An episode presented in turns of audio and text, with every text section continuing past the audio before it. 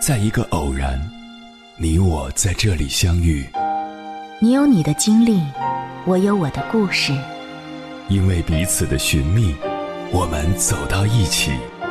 千山万水只为你，捎来谁的秘密？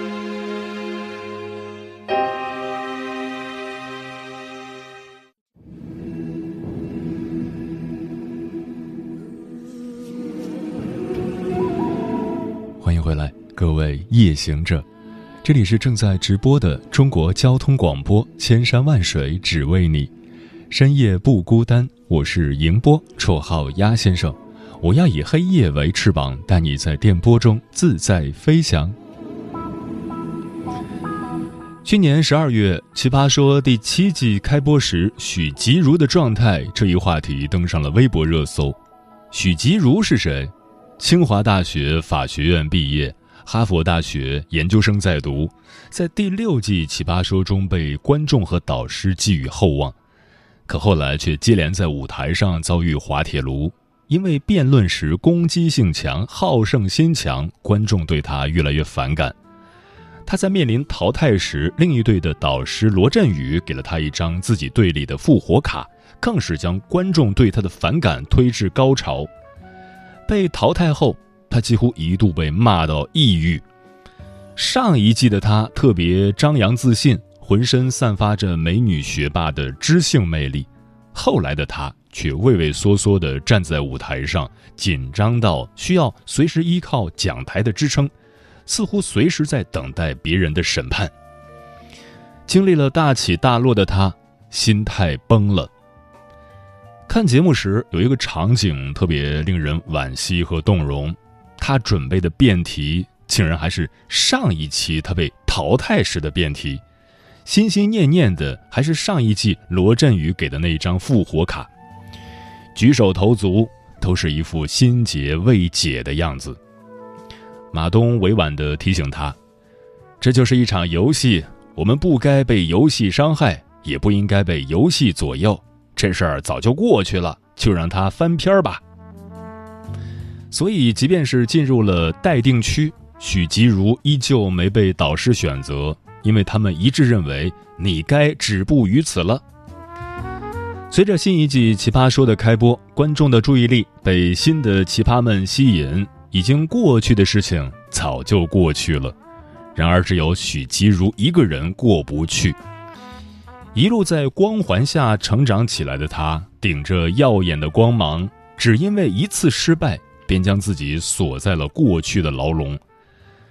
如果一个人总是揪着过去的失败不放，其实是在变相的为难自己。有人说，许吉如之所以如此在意跌下神坛，是因为他一直在和过去的自己死磕。学生时代，他是众人艳羡的对象，一路从清华走到哈佛，拥有金光闪闪的履历。一直活在聚光灯下的他，接受不了当下的失意，一直将自己困在自己的执念里，走不出来。林语堂曾说过：“人之所以感到伤心，是因为看得不够远。”深以为然。人生这条长河，汹涌有时，平静有时。你当下执迷的过不去的，其实放长远来看都不是什么大事。我的一个表妹从小就是品学兼优的好学生，一路从重点小学到重点高中，一直顺风顺水，却在高考那年以五分之差与心仪的大学失之交臂。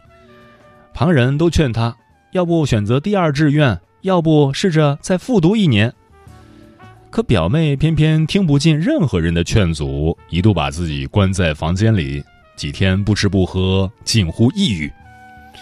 家人知道这孩子从小争强好胜啊，急得不行，却也毫无办法。恰逢那时外婆生病住院，表妹去医院照顾了她一段时间。没想到表妹回来后，仿佛变了一个人似的。她很平静地收拾行李，去了第二志愿的学校。后来被问及原因时，表妹说：“照顾外婆那段时间，我看到了人到暮年的样子。我忽然在想，如果我活到八十岁，我会认为眼前这件事当真是迈不过去的坎儿吗？表妹选择了接受和顺应。她说：“我还可以去考我喜欢大学的研究生啊！”不说了，我要去图书馆了。微信那头发来一个加油的表情。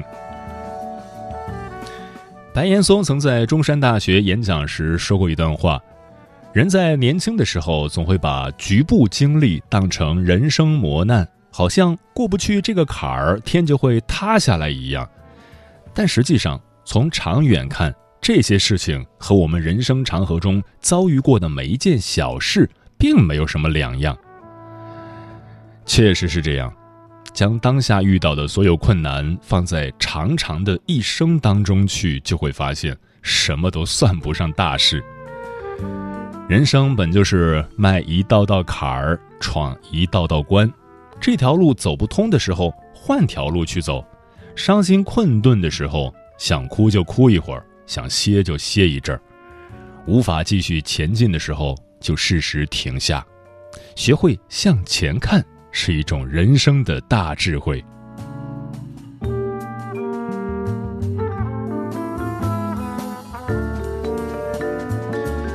许吉如的遭遇在网上引发了一个讨论：人应不应该在跌倒的地方爬起来？或许蔡康永的一段话就是最好的答案。人生都那么多圈子，我们不是每个圈子都得绕一圈的。我们绕这个圈，受那个伤，以及修复那个伤所花的心力，本可以用来做别的选择的。确实是这样，生活中有无数种选择。当一种选择遇到阻碍时，我们不一定要死磕到底才叫勇敢。有的时候，我们觉得失败，很有可能是站错了舞台。就拿最近因为我是演员三又经常大火上热搜的章子怡来说，她曾在节目中自曝，当演员之前，她其实是学舞蹈的。他从小就在少年宫学习，又在北舞附中修了六年的民间舞。十一岁那年，章子怡考进舞蹈学院，她不想当班里最差的那个学生，于是每天都跑去练功房练腿转圈，每天。他比别人早到舞蹈室，也是最后一个离开。但是后来他发现，不管他怎么努力，也比不上那些有天赋的舞蹈演员。失望之余，他很及时的转换了赛道。后来的事情大家都知道了。章子怡十九岁时出演《我的父亲母亲》，以某女郎的身份一炮而红，《卧虎藏龙》《十面埋伏》让她名声大噪。更借由一部艺伎回忆录走出国门，成为了名副其实的国际章。说实话，承认自己不行，接受自己的失败，需要很大的勇气。但真正聪明的人，往往懂得及时止损，一条路走不通了，就换一条去走。阿飞在《只要滚烫的人生》中说：“重新开始，并不代表全盘否定过去。”而是愿意正视内心，以及保持对未来的信心。最重要的是，你不会放弃自己。生活不是只有一个圈子、一条路，一条道路走到尽头了，自然会有新的道路开辟出来。人生是一趟漫长的旅程，一时的输赢并不是一世的评判，所以别害怕失败。也不一定非要在哪里跌倒就要从哪里爬起来，人生路很长，敢于接受失败，去寻找另外的出口，也是一种勇敢。我很喜欢杨绛先生的一段话：每个人都会有一段艰难的时光，生活的压力、工作的失意、学习的压力、爱的惶惶不可终日，挺过来的人生就会豁然开朗；挺不过来的。时间也会教你怎么与他们握手言和，不必害怕的。越长大，便越明白，我们皆是凡人，许下的诺言不一定能办到，预期的自我也许根本无法实现。别总是跟自己较劲，学着与自我和解，去坦然面对生活中的所有成败得失。接下来，千山万水只为你，跟朋友们分享的文章选自《洞见》，名字叫《遇事不较劲是最高级的养生》，作者 Autumn。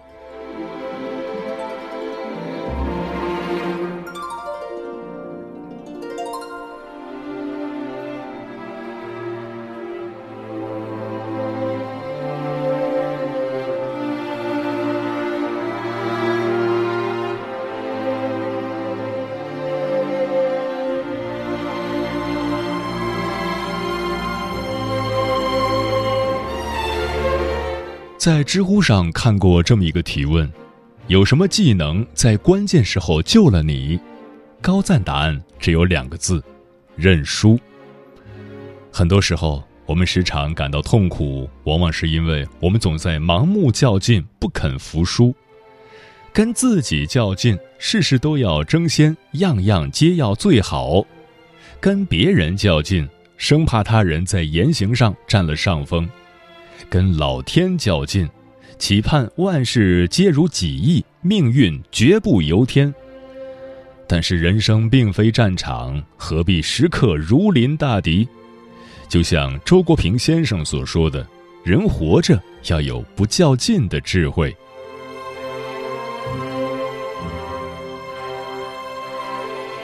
不跟自己较劲。”微博上有个话题。为什么人会常常感到痛苦？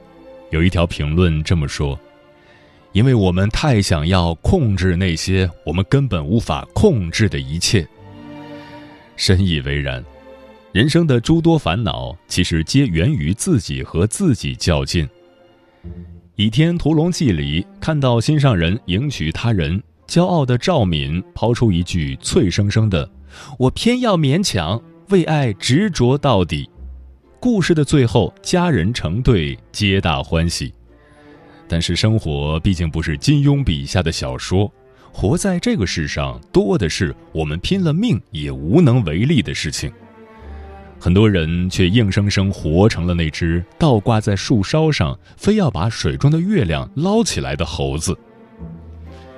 复旦青年教师于娟自称是个极其爱和自己较劲的人。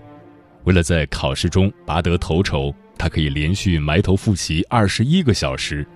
看到身边的人考证，不管需不需要，先逼自己考一张再说。为了赶超身边优秀的人，他争分夺秒，三年半就修完了硕博课程。三十一岁那年，他被确诊为乳腺癌，曾在日记中反思：“我太过喜欢争强好胜。”太过喜欢凡事做到最好，太过喜欢统领大局，太过喜欢操心，太过不甘心碌碌无为。人生处处跟自己较劲，其实是一场灾难。遇事不较劲，才是最高级的养生。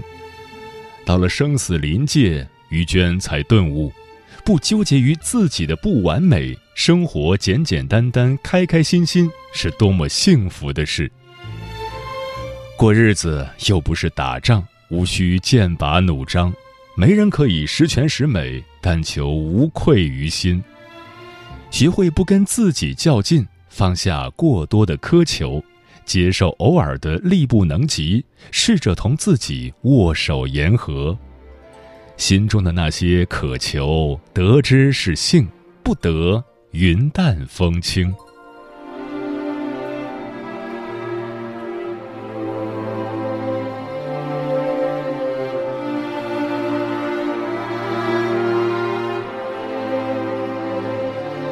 不跟他人较劲。电影《荒蛮故事》里有个片段让我记忆犹新。一辆旧卡车和一辆豪华奥迪一前一后的行驶在公路上，奥迪车主嫌旧卡车挡在前面碍眼，鸣笛示意卡车司机给他让路。卡车司机装作没听到，仍旧慢悠悠地开着。于是奥迪车主一脚踩下油门，绝尘而去，还不忘冲对方竖了个中指。卡车司机觉得自己受到了羞辱，怒火中烧，紧跟在奥迪后面，试图伺机报复。过了一会儿，奥迪爆胎停在了路边，车主下来修车，卡车司机逮到机会追上来，对着奥迪一通猛撞，还公然挑衅车主，并砸烂了奥迪的车玻璃。愤怒到极点的两人在车里互殴起来，一不小心引爆了油箱，车身迅速燃起熊熊大火，来不及脱身的他们双双殒命车中。明明是件再小不过的事情，两个人非要争个输赢，最终竟酿成了一场惨案。生活中，我们常常遇到一些令人不愉快的人和事，过于较劲。不仅容易陷入负能量的漩涡，还可能因此带来难以料想的后果。反过来，学会放宽度量，不仅是对他人的宽厚，也能为自己谋得一份轻松。生性温和的余光中，在文坛数十载，鲜少与人结怨，因为一首哀悼朋友的小诗。却被桀骜不驯的李敖在公共场合多次大骂“马屁诗人”。有人为他鸣不平：“李敖整日说你坏话，你为何都不做回应？”余光中的回复却异常风轻云淡：“天天骂我，说明他生活里不能没有我；我不搭理，证明我的生活可以没有他。”有时候不跟别人较劲。不是胆怯，而是任你嬉笑怒骂，我自心宽似海，淡若清风。人生短短几十载，跟谁过不去，都是跟自己过不去。不跟他人锱铢必较，不为小事纠缠不休，才是最智慧的活法。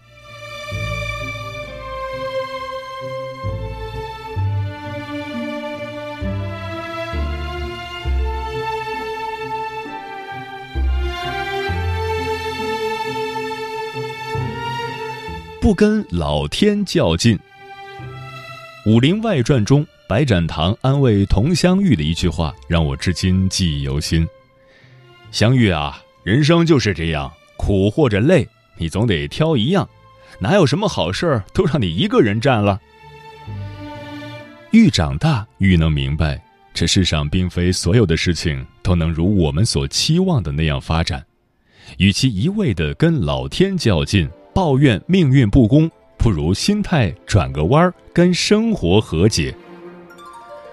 读汪曾祺先生的散文时，曾为他那句“生活是很好玩”的话中透露出来的达观和坚韧深深动容。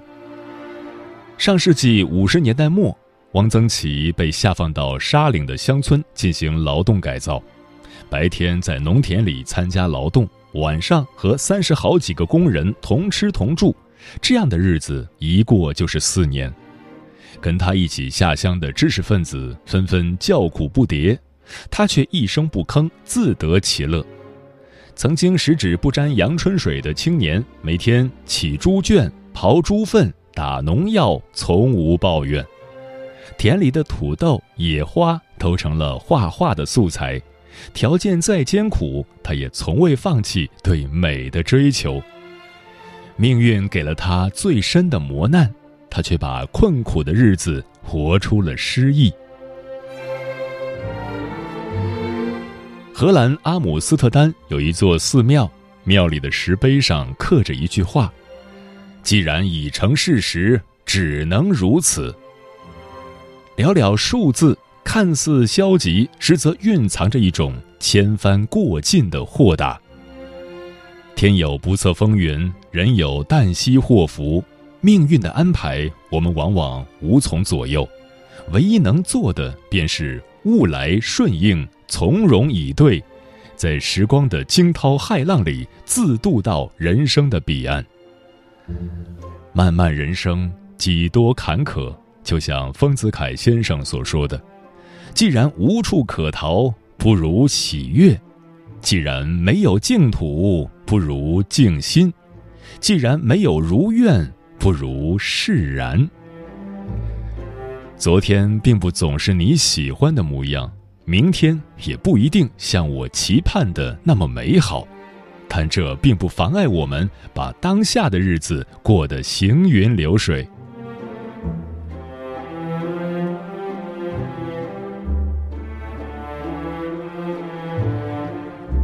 世间本无事，庸人自扰之。人生苦短，世事无常。如果处处较劲，日子必然疲惫不堪。不妨放下心中的负累，修一颗从容心，做一个自在人。